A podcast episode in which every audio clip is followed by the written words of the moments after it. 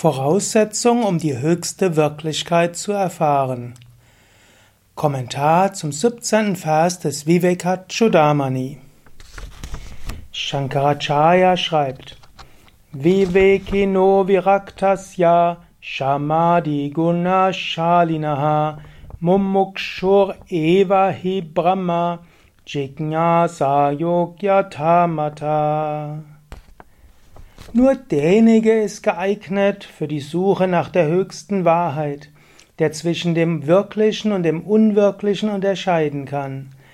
Wer leidenschaftslos und anhaftungslos ist, wer die sechs Tugenden wie Stille des Geistes hat und wer das brennende Verlangen, tiefe Sehnsucht nach Befreiung verspürt. Hier beschreibt er zum ersten Mal die vier Eigenschaften eines Schülers. Sadhana Chatushtaya.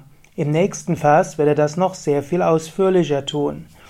Er sagt, um die höchste Wahrheit wirklich erfahren zu können, muss man sich vorbereiten.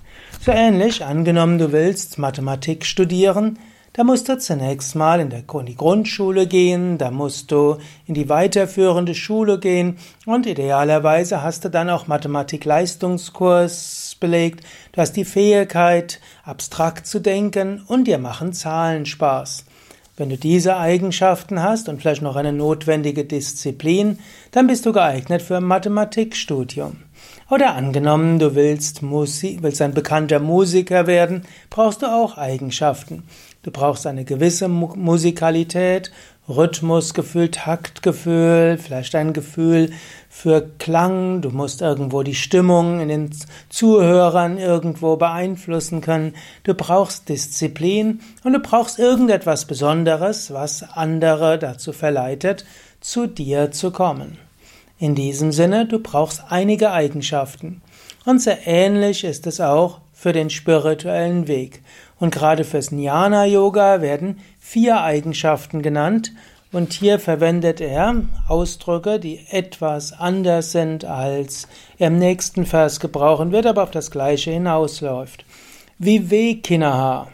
Also du musst ein Viveki sein, also jemand mit Unterscheidungskraft.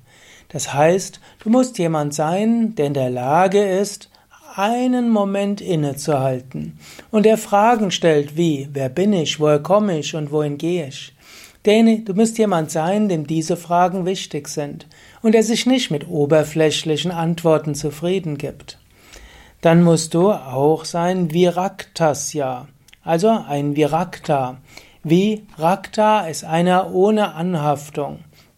Wenn du verhaftet bist, dann wird es schwierig, objektiv zu sein.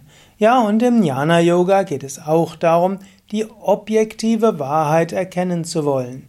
Deshalb, du solltest ein Virakta sein. Dann sagt er, Shamadhi Guna Shalinaha, reichlich versehen mit den Eigenschaften der Gemütsruhe. Shama und die anderen. Shamadhi heißt Shama heißt Gemütsruhe und dann folgt noch Adi und Adi heißt die anderen. Also Shamadi Guna Shalinaha. Also gute Eigenschaften solltest du haben und insbesondere Gemütsruhe. Und dann sagt er noch, du solltest ein Mumukshu sein, einer, der das Verlangen nach Erlösung hat, Befreiung hat. Und was, wenn du diese vier Eigenschaften nicht hast? Gut, dann kannst du zum einen überlegen, ist vielleicht der Bhakti-Yoga für dich geeigneter? Hast du vielleicht eher Hingabe und Liebe? Und vielleicht weniger diese Gemütsruhe und die Klarheit des Geistes, abstrakt zu denken und dich von Emotionen zu lösen. Oder vielleicht ist auch Raja Yoga für dich gut, das Bemühen um geistige Ruhe, ohne allzu viel abstrakt zu denken und nachzudenken. Oder bist du ein praktisch veranlagter Mensch? Du willst gar nicht so viel philosophieren, du willst nur Gutes tun und anderen helfen. Auch das sind Wege. Aber für den Jnana-Yoga-Weg, da brauchst du Ruhe des Geistes, Klarheit, du musst dich lösen können von Verhaftungen und du brauchst eine Unterscheidungskraft. Und diese kannst du kultivieren. Du könntest heute fortfahren damit, vielleicht deine Kultivierung von Tugenden etwas intensivieren. Du könntest sagen, ich werde mehr Ruhe haben. Ich lasse mich nicht so leicht aus dem Gleichgewicht bringen. Ich werde einen Moment in die Unterscheidung gehen und fragen, ist das wirklich so wichtig? Ist es wirklich so wichtig, dass ich dort mich damit zu sehr beschäftigen muss? In diesem Sinne, werde ein Mumukshu, das heißt, sei dir bewusst, der, die Sehnsucht nach Befreiung ist wichtig. Werde ein Virakta, das heißt, löse dich von allen Verhaftungen. Wann immer du merkst, dass du dich gekränkt fühlst, dann wisse, da ist eine Verhaftung. Wenn du also das nächste Mal von jemandem eine Kränkung erfährst, freue dich darüber und sei dem Menschen dankbar. Er hilft dir, dich weiterzuentwickeln. Ein ja, Virakta ist derjenige, der nicht kränkbar ist. So wie du kränkbar bist, ist irgendwo eine Verhaftung.